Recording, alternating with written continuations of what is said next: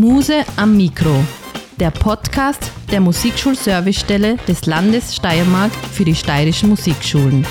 Aktuelles und Interessantes aus dem bunten steirischen Musikschulleben. Herzlich willkommen zum Podcast der Musikschulservicestelle des Landes Steiermark. Hallo bei Muse am Mikro. Mein Name ist Birgit Schweiger. Ich bin Lehrende für Klarinette und elementares Musizieren in der Musikschule Weiz und Fachreferentin für elementare Musikpädagogik in der Steiermark. Viel tut sich im bunten steirischen Musikschulleben und so wollen wir unsere letzte Folge in diesem Jahr 2023 mit viel Glück abschließen, beziehungsweise O Fortuna mit viel Glück ins neue Jahr starten.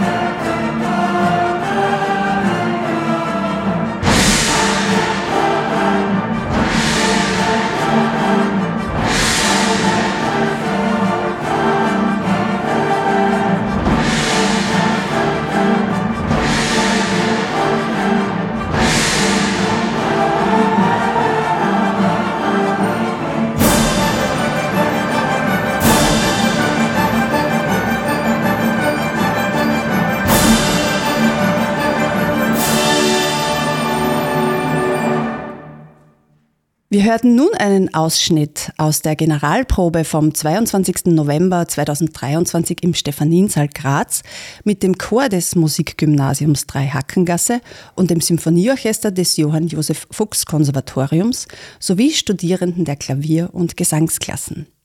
Bei mir Platz genommen haben heute die Hauptverantwortlichen dafür, und zwar Thomas Perstling-Edelmeier und Thomas Platzgummer. Herzlich willkommen. Schön, dass ihr euch heute die Zeit genommen habt und hier seid. Hallo. Hallo, wir freuen uns auch. Danke sehr. Stellt euch bitte vielleicht selbst gleich mal kurz vor, was ihr macht und in welchem Bereich ihr arbeitet. Gut, also mein Name ist Thomas Persting-Edelmeier. Ich bin Lehrer am Musikgymnasium Graz Dreihackengasse unterrichte Musikkunde und vor allem auch Chor. Ähm, es gibt bei uns an der Schule verschiedenste Chorensembles und ähm, auch je nach Projekt verschiedene Zusammensetzungen. Und das Besondere an diesem Camino Burana Projekt war, dass wir wirklich einen Riesenchor auf die Bühne gebracht haben. Das waren insgesamt 175 Schülerinnen und Schüler plus ein paar Lehrer und Absolventen, Absolventinnen, die da auch unbedingt noch mitmachen wollten und mitsingen wollten. Und die große Herausforderung war, dass da jetzt wirklich alle unsere Schüler von der vierten bis zur neunten Klasse dabei waren. Das heißt, äh, einerseits Schülerinnen und Schüler, die ähm, chorerfahren, gesangserfahren, gesangserprobt sind, auch im Gesangsunterricht sind, bis hin zu zum Beispiel den Schülern aus der 5MO-Klasse, die gerade frisch zu uns an die Schule gekommen sind, manche mhm. noch gar nicht viel mit Singen zu tun gehabt haben und innerhalb von wenigen Wochen und mit wenigen Chorproben dann auch gleich mit dabei waren und, und dieses Camino Purana-Projekt mitgesungen haben. Sehr gut, spannend. Da gehen wir dann gleich noch drauf ein, aber Thomas Platzgummer, stellst du auch dich bitte kurz vor? Ja, mein Name ist Thomas Platzgummer. Äh, ich unterrichte am Konservatorium. Ich bin Cellist und Dirigent, äh, habe am Konservatorium eine Celloklasse und äh, mache dort das Sinfonieorchester. Dirigiere außerdem das Landesjugendsinfonieorchester Steiermark und bin darüber hinaus in verschiedenen anderen Ensembles und Projekten dabei, bei denen ich dirigiere oder Cello spiele. Gut, äh, wer hatte grundsätzlich diese Idee zu Camina Burana? Wie ist denn das entstanden?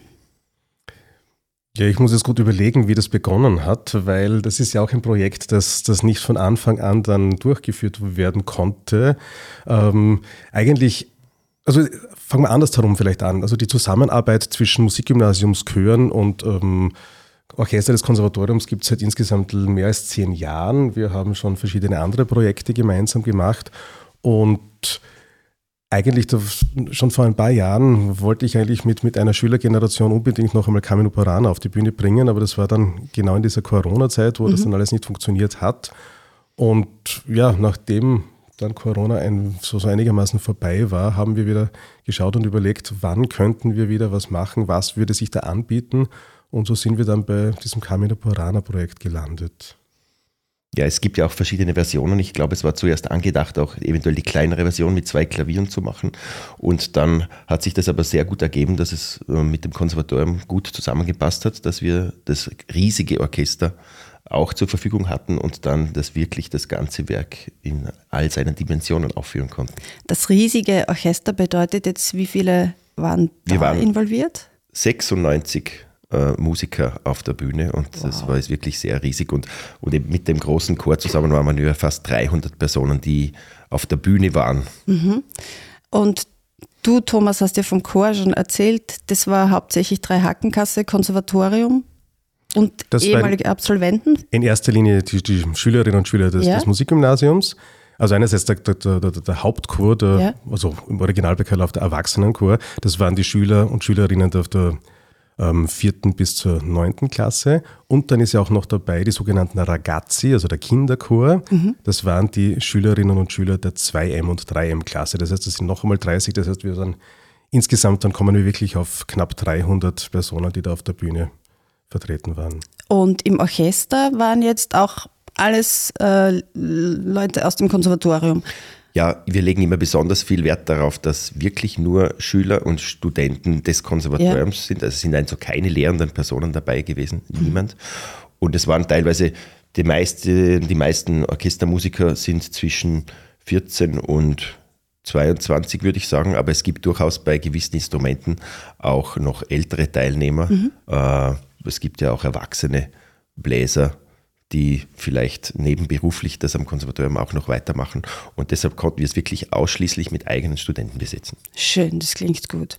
Ja, und wie wir gehört haben, es hat sich ja wirklich fulminant angehört. Also muss man schon sagen.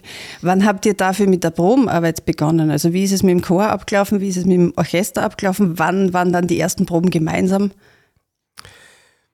Ja, also mit dem, die Chorproben waren eigentlich sehr, sehr eigenartig strukturiert in dem Fall, weil, wie der Thomas Platzkummer schon anklingen hat lassen, es war, ähm, also das, das, das, Projekt war geplant schon bereits vor einem Jahr, also da war geplant, wir werden Camino Burana machen, aber eben in welcher Art und Weise war da noch nicht ganz so geklärt. Wir haben zuerst an die, an die kleinere Fassung gedacht, an die ähm, Klavier- und, und, und äh, Schlaginstrumentenfassung.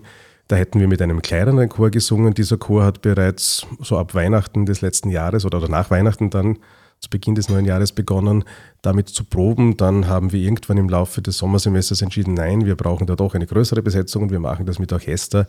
Und so ist es schon langsam entstanden. Das heißt, einige der Schülerinnen und Schüler haben schon im vorigen Schuljahr geprobt und die wirklich die ganz große Gruppe, die ist dann ab Herbst dazu eingestiegen, was natürlich auch ähm, ja, das ganz ein wenig kompliziert hat, weil in der Probenphase das dann so war, dass einige das schon sehr gut konnten im Herbst und andere wirklich von 0 auf 100 in, innerhalb von ein paar Schulwochen dort, dort, dorthin kommen mussten. Ja. Mhm. Und beim Orchester? Beim Symphonieorchester war das so, äh, wir haben äh, ich habe mich mit dem Thomas Berstling natürlich äh, schon im Mai irgendwann getroffen und da haben wir den genauen Probenplan mit den Endproben vor allem schon genau besprochen, wie das dann sein wird. Und fürs Orchester macht man, macht man dann auch gleich den Probenplan. Wir mussten ja auch größere Räume haben, weil 300 Leute haben auch ja. in jedem Probenraum Platz. Und im Konservatorium gibt es leider auch keinen Saal, in dem wir da hätten proben können. Und wo habt ihr da geprobt? Wir haben dann, ähm, allein fürs Symphonieorchester gibt es schon keinen Platz ohne Chor. Ja. Und da hatten wir das Volkshaus angemietet. Okay. Äh, und dort werden wie immer die großen Symphonieorchester proben. Und nachher hatten wir in der Dreihackengasse äh, die Proben und da waren wir uns kurzfristig auch nicht ganz sicher, ob sich das ausgeht. Und das ist sich dann bis auf den letzten Zentimeter ausgenützt, ist sich das ausgegangen, dort, dass alle gemeinsam proben konnten. Ja, und beim Symphonieorchester beginnen wir halt dann immer mit dem Semester, weil es ist ja äh, auch hier rotieren. Wir haben nicht immer das gleiche Orchester zur Verfügung. Es gibt manche, die ausscheiden, manche, die neu dazukommen am Konservatorium. Mhm. Und deshalb beginnt es erst mit Semesterbeginn, können wir da anfangen und haben dann gleich Ende September begonnen auch mit Streicherproben. Dann mhm. gibt es auch Stimmproben, wo nur die Celli miteinander proben und, oder die Geigen oder je nachdem. Bläserproben extra und dann wird es immer größer, dann Gesamtproben, dann kommen dann die Solisten dazu und dann irgendwann mit dem Chor und mhm. genau, so wird es dann aufgebaut bis zur Aufführung. Das heißt, die gemeinsamen Proben oder wie viele gemeinsame Proben waren dann am Schluss? wir hatten? Ja, die erste gemeinsame Probe war so ein, wir am, am Sonntag vor dem Konzert hatten wir einen großen langen Probentag, okay. Chor und Orchester gemeinsam, auch das erste Mal im Zusammenklang und wo ich jetzt so im, im, im Rückblick sehr überrascht war, dass das sehr schnell gut zusammengepasst äh, hat und, und äh, eigentlich sehr schnell im, im Gesamtklang äh, gut gepasst hat. Und ja, und zum Schluss gab es eben diese Intensivprobenphase, Sonntag, Montag, Dienstag, alle gemeinsam, alle zusammen und dann am Mittwoch eben Generalprobe und Konzert. Und Konzert. Das heißt, die Schülerinnen und Schüler haben dann an den Tagen auch schulfrei wahrscheinlich, oder? Ja, es betrifft dann eigentlich nur die Generalprobe. Sonst haben wir natürlich schon darauf aufgepasst, dass okay. die Schüler nicht zu viel fehlen müssen. Im Musikgymnasium war das, glaube ich, schon möglich, aber beim Konservatoriumorchester ist es gar nicht möglich am Tag, weil einige auch berufstätig sind, mhm. Studenten, und da könnten wir gar nicht tagsüber proben. Ja, also unsere Schülerinnen und Schüler, die sind da schon einer, einer Doppelbelastung ausgesetzt. Das heißt, sie haben Montag, Dienstag grundsätzlich am Vormittag Unterricht, wobei wir zusätzlich in einigen Stunden, also nicht zusätzlich, sondern in einigen Stunden dann statt Unterricht äh, Chorproben dazu eingelegt haben, wo mhm. wir noch kleine Korrekturen äh, durchgeführt haben, damit wir in den gemeinsamen Proben am Abend mit dem Orchester dann entsprechend wieder stimmfit waren, um, um da weiterzukommen. Ja. Okay.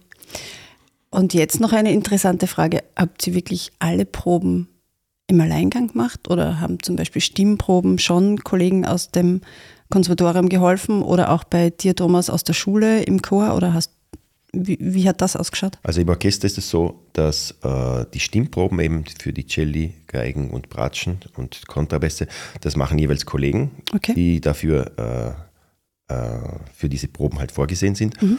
Und ansonsten die anderen Proben natürlich habe ich eigentlich mit dem Orchester allein gemacht. Ich war auch dann bei den Chorproben, bei den Endproben ein bisschen dabei, weil es doch wichtig ist, dass man bevor das Orchester kommt, auch der Chor den Dirigenten schon äh, kennenlernt und gewohnt ist, seine Sprache und mhm. seine, äh, seine, seine Tempovorstellungen. genau, das ist natürlich ja. immer spannend für alle Beteiligten, wenn das zusammengeführt wird. Ja. Und in der Schule? Ja, also grundsätzlich bin, bin ich für die Choreinstudierung ja. Ähm, hauptverantwortlich.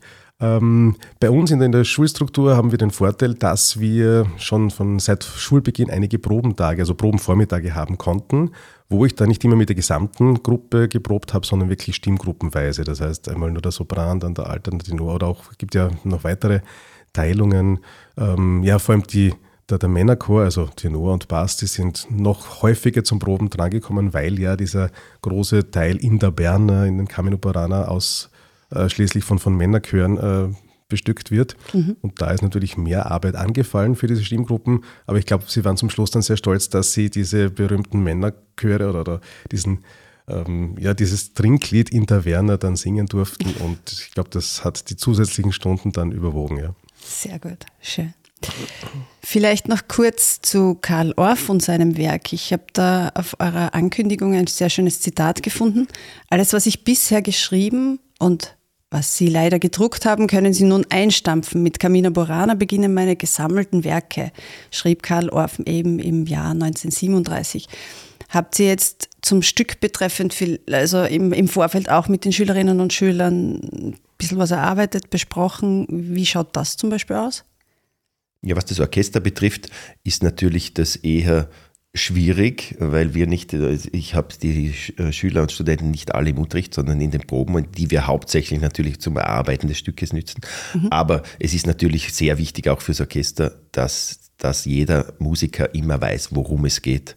Und weil das schon einen Unterschied macht, äh, ob man jetzt ein zärtliches Lied über die Liebe oder eher ein derbes Trinklied äh, begleitet, auch im Orchester. Das muss einfach mhm. jeder wissen. Und so lernt jeder natürlich schon von Probe zu Probe das Stück ziemlich gut kennen. Beim Chor ist das, glaube ich, ein bisschen anders. Ja, also das liegt daran, dass unsere Schülerinnen und Schüler im Musikgymnasium ja auch Musikgeschichte als Pflichtfach haben, im Stundenplan mit mhm. eingebunden. Und da ist es auch so, dass wir natürlich und auch die Kolleginnen und Kollegen, weil Schülerinnen in verschiedenen Klassen haben verschiedene Lehrer in Musikgeschichte, ähm, dass wir dann natürlich auch das mit in den Lehrplan genommen haben und jetzt genau zu der Zeit natürlich intensiv Camino Borana besprochen haben, vom, vom musikgeschichtlichen Hintergrund oder die Kollegen in Tonsatzformenlehre, die da auch dann einzelne Chorsätze oder, oder auch Instrumentalsätze herausgenommen haben und die zur Analyse dann, dann herangezogen haben, sodass die Schüler wirklich von, von mehreren Seiten einen, einen direkten Zugang zu diesem Werk haben. Das ist der große Vorteil im Musikgymnasium, dass wir so ein Gesamtpaket auch in der Vorbereitung anbieten können. Genau, rundum Betreuung, rundum Paket, ja. Okay. Und wie ist es euch grundsätzlich oder wie geht es euch generell grundsätzlich mit der Arbeit mit den Jugendlichen? Wie motiviert sind sie? Ist es schwer, sie für sowas zu begeistern? Natürlich Musikgymnasium, das wählt man sich schon aus, wenn man schon einen ziemlich musikalischen Background hat, nehme ich mal an. Aber wie geht es euch grundsätzlich damit jetzt in dieser Zeit? Also ähm, es ist sehr unterschiedlich natürlich. Es gibt einfach durchaus im Orchester jetzt vor allem von meinem Blickwinkel hier, äh, weil es sehr unterschiedliche Zugänge gibt. Es gibt Fanatiker, die äh, liebend am, am, liebsten jeden Tag drei Proben hätten und immer wieder gerne kommen. Und dann gibt es natürlich solche, die man ein bisschen äh, hinführen muss. Mhm. Und es ist doch ein ganzes Orchester und sehr breit von dem Instrumentarium auch äh, aufzustellen. Und da ist bei manchen Instrumenter, äh, Instrumenten leichter und bei manchen schwieriger, die Leute dafür zu finden. Bei diesem Werk jetzt im Speziellen war es natürlich schon leichter als oft sonst, weil man glaubt oder glaubt es auch nicht, aber aber bei dem Werk wollten einfach viele dabei sein. Darum hatten wir auch 17 erste Geigen und 17 zweite Geigen. Also es ist schon sehr groß besetzt, auch für das Konservatoriumorchester, weil ja, ein paar alte, die schon eigentlich fast ausgeschieden sind, wollten wieder dabei sein und die Jungen natürlich auch alle. Mhm. Okay. Bei unserem Musikgymnasium ist es ein wenig anders, weil wir dieses Projekt ja quasi den Schülern auferlegt haben. Das heißt, sie konnten nicht auswählen und sich dafür melden, sondern mhm. eben alle Schüler von der vierten bis zur neunten waren Anführungszeichen zwangsverpflichtet, da jetzt mitzumachen. Ja? Ähm, das ist für sie dann kein Problem, wenn es einen Probenvormittag gibt, wo sie dann in der zweiten Stunde statt Mathematik in der Chorprobe sind. Okay. Das ist dann schon ein bisschen komplizierter, wenn sie dafür am Dienstagnachmittag wöchentlich äh, zusätzlich noch eineinhalb Stunden in der Schule zur Chorprobe da sein müssen. Und das wird natürlich auch noch dann intensiver an einem Probenwochenende, wo man die Freizeit fürs Chorproben ähm, hergeben muss. Ja? Mhm. Aber letztendlich überwiegt in diesem Fall wirklich, dass es, das ist, dass sich die meisten von einer Begeisterung mitreißen haben lassen und ähm, wobei es diesmal auch schwierig war, weil ganz wenige kennen auch dieses Gefühl, dass man sehr viel Arbeit investieren muss dafür, dass es dann ein tolles Erlebnis gibt, weil einfach jetzt durch die Corona Pandemie das so lange gedauert hat, dass das letzte, also die meisten können sich an so ein Musikprojekt nicht mehr erinnern oder, oder für die ist das eine, eine neue Erfahrung. Mhm. Aber in zum, zum, bis zum Schluss war die Begeisterung voll da und ich glaube, es hat keiner bereut. Und äh, auch so zwischendrin, wenn man dann schon, schon am Vormittag durch die Klassen geht, in den Pausen, das ist schon Gespräch äh, zwischen den Schülern, auf welche Stelle sie sich besonders freuen und was sie nicht verpassen dürfen. Oder dann auch immer wieder die Frage, warum dürfen wir das nur einmal aufführen? Können wir das nicht öfter machen? Ist ja schade drum, dass dann schon wieder vorbei ist. Und ja, auch ich aus, aus meiner Position möchte da sagen, ich habe das Werk jetzt in meiner Sänger- und, und Chorleiter- und Dirigentenlaufbahn sehr oft gesungen, dirigiert, vorbereitet, einstudiert. Aber es ist gerade mit, mit, mit Schülern dann ganz besonders, das auf die Bühne zu bringen. Und ich habe selber auch mitgesungen und bin da mittendrin. Und da ist schon eine, eine ganz eine besondere, tolle Stimmung. Das ist ganz einzigartig, ja, ist kaum vergleichbar. Sehr schön. Meine Kollegin Isabel Lena Deteri war bei der Generalprobe dabei und hat im Zuge dessen auch mit ein paar Orchestermitgliedern gesprochen. Hören wir nun rein, wie es den Jugendlichen bei diesem Projekt gegangen ist. Ihr habt ja jetzt doch eine längere Probenphase für Carmina Burana hinter euch. Wie geht's euch jetzt? Ähm, es geht uns gut. Es war eine sehr lustige Probenphase, glaube ich. Und mir macht das Proben mit dem Orchester sehr viel Spaß. Ja, also ich habe die Orchesterproben auch immer sehr genossen, muss ich sagen. Ähm, vielleicht was natürlich schwierig war, es ist ein sehr schwieriges Stück zum Singen. Es sind ein paar extrem herausfordernde Stellen drinnen und ich glaube, es waren auch für viele die ganzen Taktwechsel sehr ähm, ungewohnt, aber ich glaube, wir haben es gut hinbekommen und ähm, genau. Und was genau macht ihr, also welche, was sind eure Rollen bei dem Werk? Wie seid ihr daran beteiligt? Ich spiele Geige im Orchester. Und erste oder zweite? Erste Geige. Und was würdest du sagen, was sind da die Herausforderungen?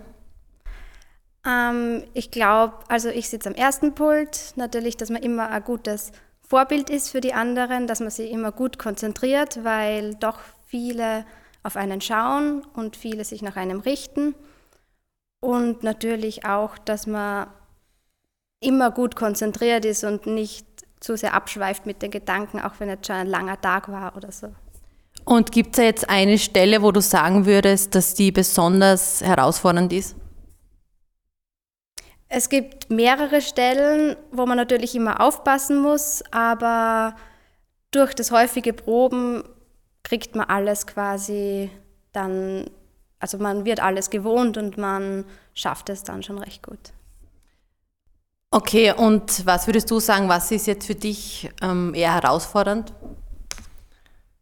Ja, also ich bin, ich bin kein klassischer Sänger. Für mich ist das alles relativ äh, neues Gebiet und das ist ja eine ganz andere Technik, die klassische Sänger benutzen und auch im Chor und das war ich gar nicht, das war ich gar nicht gewohnt. Aber ähm, ich, hab, ich gebe auf jeden Fall mein Bestes und ich glaube meine Kollegen auch. Und äh, welche Stelle gefällt dir ähm, im Werk ganz besonders gut? Ich glaube, meine absoluten Lieblingsstellen sind erstens einmal ähm, der, bei Swasiert gerade Umbe am Ende, wenn es übergeht so mit der Königin von England. Das ist, ist wirklich eine Top-Stelle. Und dann äh, bei, ähm, bei Interberna, die, die letzten, der, der, wie es dann übergeht in so eine, in eher so eine festliches, festliche Stimmung und natürlich der Übergang von Blanziflor et Helena zu O Fortuna ist ziemlich geil. Und gibt es auch eine Stelle, die dich besonders beeindruckt hat? Ja, mir macht sehr viel Spaß die Nummer 6, der Tanz, weil da eben wir Streicher auch sehr viel und was Lustiges eigentlich spielen dürfen und das, ja, das gefällt mir gut. Und habt ihr eigentlich den Komponisten Karl Orff vorher schon gekannt oder kennt ihr abseits von Carmina Burana noch ein anderes Werk von ihm? Nein, nicht wirklich. Aber was ich immer mit, mit dem Werk verbunden habe, ich bin großer Michael Jackson-Fan und am Anfang von jedem Michael Jackson-Konzert gibt es eine große Montage, wo O Fortuna im Hintergrund läuft und man sieht nur Michael Jackson mit lauter so Militärleute herumrennen und die ganzen Fans kreischen herum. Und das war meine erste Begegnung mit der Carmina Burana. Und ähm, Kennst du abgesehen von Carmina Burana noch ein anderes Werk von Karl Orff oder kanntest du den Komponisten vorher schon? Ähm, den Komponisten kannte ich natürlich, man lernt in der Schule auch drüber, also ich kann mich aus der Schulzeit vor allem daran erinnern. Ähm, abseits fällt mir gerade kein Werk ein, es kann aber sein, dass ich eins kenne, aber momentan wüsste ich keins. Okay, und dann noch eine abschließende Frage, was nehmt ihr eigentlich für Erfahrungswerte für euch selbst mit? Also wenn ihr jetzt zurückschaut auf das Projekt, was ihr dabei gelernt habt, was die Herausforderungen waren, mm, was bleibt euch in Erinnerung, was könnt ihr für die Zukunft mitnehmen? Ja, also in Orchesterproben ist es auf jeden Fall wichtig, so grob gesagt den Mund zu halten, weil sonst wird es wirklich anstrengend über ein paar Stunden. Und ähm, ich finde, die Kamera Varane ist einfach ein ziemlich, also ein ziemlich gigantisches Werk und das nehme ich mit und ähm, ja, vielleicht, also wenn es wieder mal die Möglichkeit gibt, das zu singen oder zu spielen, dann bin ich auf jeden Fall wieder dabei. Ja, ich glaube, so wie nach jeder Orchesterprobephase nimmt man immer wieder neue Orchestererfahrungen mit, man entwickelt sich da quasi immer weiter, man lernt immer Neues dazu. Und auch von der Carmina Burana jetzt selbst, so ein langes Werk, dass man sich da so intensiv beschäftigt damit, das macht man nicht, wenn man es nicht gerade spielt. Und damit, ja, jetzt kennen wir sie sehr gut durch die vielen Proben und sie war eigentlich sehr, ein sehr cooles Werk. Ja, neben dem Chor und dem Orchester gab es ja, glaube ich, auch noch Solisten dabei bei dem Stück. Ja, das ist wirklich ein sehr kompliziertes Stück für die Solisten auch. Es ist äh, absolut extrem, mhm. was die Tonhöhe oder, oder dem, was, was sie können müssen einfach für, für dieses Werk. Und wir hatten zuerst angedacht, dass wir äh, dafür professionelle äh, Sänger engagieren müssen, mhm. weil das sowieso niemand schafft. Aber wir haben dann doch uns getraut, am Konservatorium ein Vorsingen zu machen. Und wir konnten dann wirklich aus den eigenen Reihen das besetzen.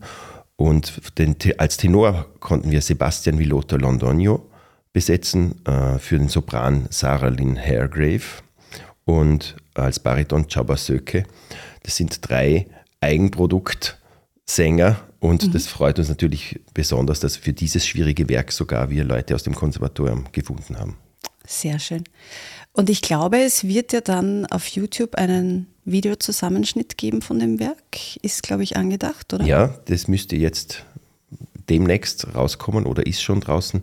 Äh, es hat jemand bei der Aufführung mitgefilmt und äh, es gibt so einen kleinen Clip, drei, vier Minuten, wo man ein bisschen einen Eindruck bekommt, was da passiert ist. Man hört ein bisschen die Solisten, man sieht dieses riesige Orchester mit diesem riesigen Chor, den mhm. Stephanien-Saal, wie er wirklich äh, schon lang vor der Aufführung ausverkauft war. Ja. ja. 100 Stehplätze, mehr als 100 Stehplätze. Also es war wirklich der Stephanien-Saal gerammelt voll und da kriegt man ein bisschen einen Eindruck, was da abgegangen ist. Ja, das wäre jetzt auch noch meine Frage gewesen. Eben, es war ausverkauftes Haus, ihr habt es gesagt schon lang vorher. Wie geht es einem denn da? Im schönen, ausverkauften Stephaniensaal? Ja, mit einem lachenden, weinenden Auge, weil einerseits ausverkauft ist super, wenn man von einem vollen Stephaniensaal musizieren darf. Andererseits ähm, gibt es gefühlte 300, 400 Eltern, Angehörige, bekannte Freunde, die auch noch gerne zum Konzert gekommen wären, die da ohne Karte dagestanden sind. Da haben sich einige Dramen abgespielt unter Eltern, die dann erst irgendwann kurz vorher draufgekommen sind, hoppala, ich habe noch keine Karten reserviert und jetzt ist alles vorbei und es gibt nichts mehr. Also von dem her, ja, super, dass es, dass es so voll war, aber es war auch vor allem bei uns an der Schule, weil der Kartenverkauf ist auch bei uns von den Kolleginnen äh, da gemanagt worden. Das, das war nicht einfach, das war problematisch. Na gut, mit 300 Musikerinnen und Musikern auf der Bühne müsste man fast in die Listhalle oder in die Stadthalle gehen das nächste Mal, oder? Durchaus möglich, auch, ja. Ist auch immer eine Sache, wie sich das finanziell ausgehen kann. Ja, natürlich, natürlich. Ja gut, äh, gibt es vor Weihnachten noch irgendwelche Auftritte mit dem Chor, mit dem Orchester? Habt ihr da noch was geplant? Also fürs Orchester kann ich mal sprechen. Äh, die einzelnen Musiker haben natürlich ihre verschiedensten Projekte noch, aber für das äh, Sinfonieorchester war das, glaube ich, jetzt mal genug. okay. Und es sind alle, wir sind glücklich, dass es so gut über die Bühne gegangen ist. Es ist doch eine Zeit, in der viele Leute krank sind. Mhm. Und wir sind mit sehr, sehr wenigen Ausfällen äh, im Orchester auf jeden Fall durchgekommen und die sollen sich alle jetzt erholen und wieder andere Dinge machen. Wir, wir starten dann wieder im neuen Jahr fürs zweite Semester mit einem neuen Projekt. Mhm. Darf man da schon was wissen davon? Ja, äh, wir machen im zweiten Semester ein, ein Solistenkonzert. Also das heißt, es gibt im Ende Jänner wieder ein Solistenauswahlspiel mhm. am Konservatorium, wo sich jeder Schüler und Student des Konservatoriums bewerben kann, äh, der ein Werk mit Orchester gerne spielen möchte. Und dieses Auswahlspiel wird dann stattfinden und danach wird man dann sehen, was für ein Programm wir spielen werden. Ich suche dann auch noch immer äh, davor oder danach passende Stücke, mhm. aber das lasse ich mich auch von den Solisten dann inspirieren. Also bei diesen Solisten kann wirklich ein, ein Achtjähriger genauso ein Konzert von Vivaldi zum Beispiel oder auch äh, ältere, reifere Musiker äh, vorspielen und die Werke, die sie sich gerade wünschen und ihnen ins Konzept passen, vorspielen. Schön. Und das Konzert gibt es dann im? Das Konzert wird dann äh, im Mai sein. Okay. Mhm. Gut. Und mit dem Chor? Ja, ähm, also diesen, diesen Riesenchor, diesen, diesen großen Chor von 175 Leuten, den gab es ja quasi nur für dieses Projekt, mhm. aber für verschiedene andere Ensembles geht es natürlich weiter. Also in der Oberstufe probt äh, der Oberstufenchor, es gibt dann auch noch den Kammerchor, der hat jetzt schon begonnen, nebenbei zu proben für einen Chorwettbewerb in Lucca, wo wir im März hinfahren werden. Mhm.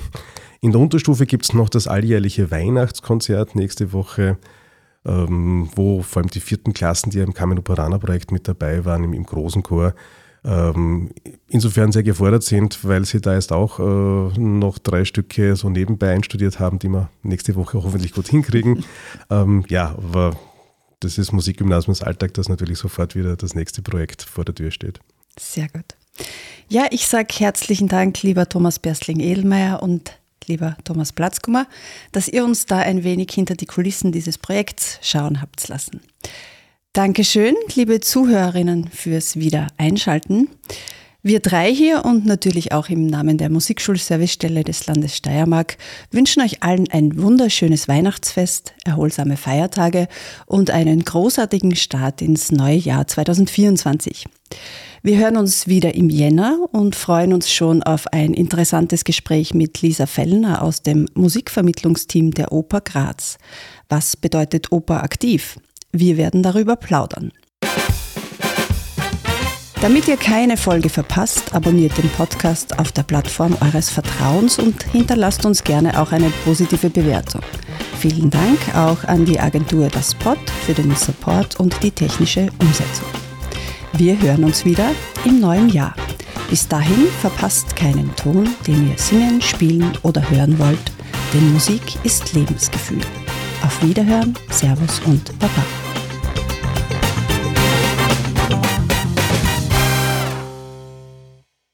Dieser Podcast ist eine entgeltliche Einschaltung des Landes Steiermark. Cut. Wer hat's produziert? Das Pod. Deine Podcast-Agentur.